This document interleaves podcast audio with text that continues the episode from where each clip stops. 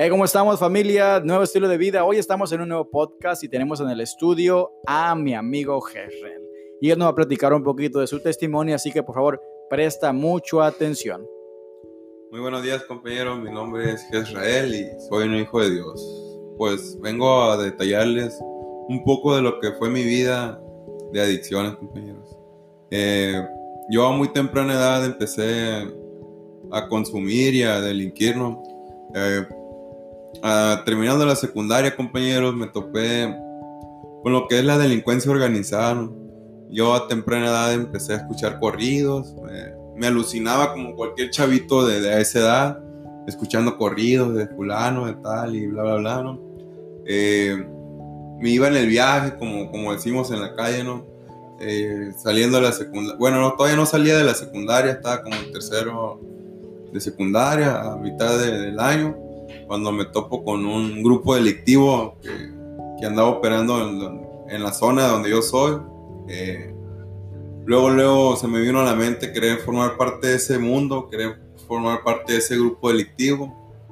Eh, una tarde, recuerdo una tarde que estábamos mis, viejos amigos y yo conviviendo en, en, la casa de un amigo que afuera de su casa hay una chalata enorme que da una sombra muy grande que ahí nos sentábamos todas las tardes a ver pasar a la gente.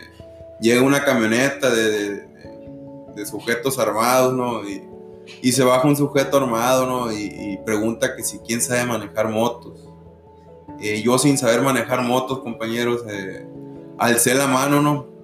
Y, me dijeron, ven para acá. Y sí, me acerqué. Y me dijeron, ahorita estamos a traer una moto y vas a hacer esto y hacer esto. Rápidamente me trajeron una moto, yo sin saber usarla, pues la aprendí. Tenía la idea, tenía la noción de cómo funcionaba la moto, pero jamás había manejado alguna. Eh, no supe cómo le hice. Eh, agarré marcha. Eh, ahí voy, despacito, despacito.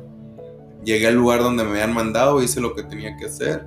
Me regresé, yo ya bien alucinado, ¿no? Ya bien con el pecho inflado, ¿no? Porque ya ya estaba ingresando a ese grupo delictivo, ya sin darme cuenta que, que ellos me habían enganchado con esa, con esa acción que yo le estaba haciendo.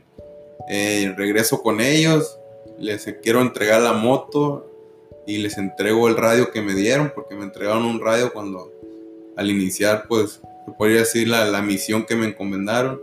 Eh, me dicen, guarda la moto en tu casa y, y yo la guardé sin, sin, sin pensarlo, le dije que sí la podía guardar.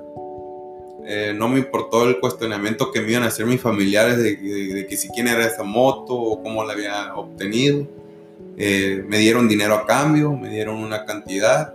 Eh, me engrandecí yo porque nunca había tenido una, una cantidad tan grande porque a esa temprana edad de, de 15 años todavía dependíamos nosotros de, de nuestros padres, ¿no? Incluso yo, en mi caso personal, yo dependía de, mi abuela y de mi madre, ellas me daban eh, lo que es el dinero para, ir a la escuela.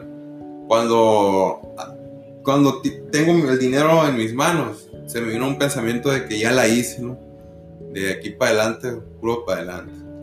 Eh, empecé a delinquir con ellos, ya después me subí al carro con ellos me dieron una arma sin saber manejarla. Eh, empecé a consumir marihuana, empecé a consumir cocaína, empecé a andar en el carro patrullando con ellos, empecé a venderles droga a cualquier tipo de persona, edad y género. Eh, no teníamos remordimiento de las cosas que hacíamos, no teníamos conciencia del daño que le estábamos haciendo a, a nuestra comunidad, al ser humano, no, tenía conciencia del, del, peligro que, en el que yo estaba involucrado. Eh, me hice una persona sin sentimientos, una persona violenta, una persona inmoral. Y eso a muy temprana edad es un gran impacto para, para uno mismo, compañeros. Esta es la primera parte del episodio de Gerrel nos vemos en la siguiente parte.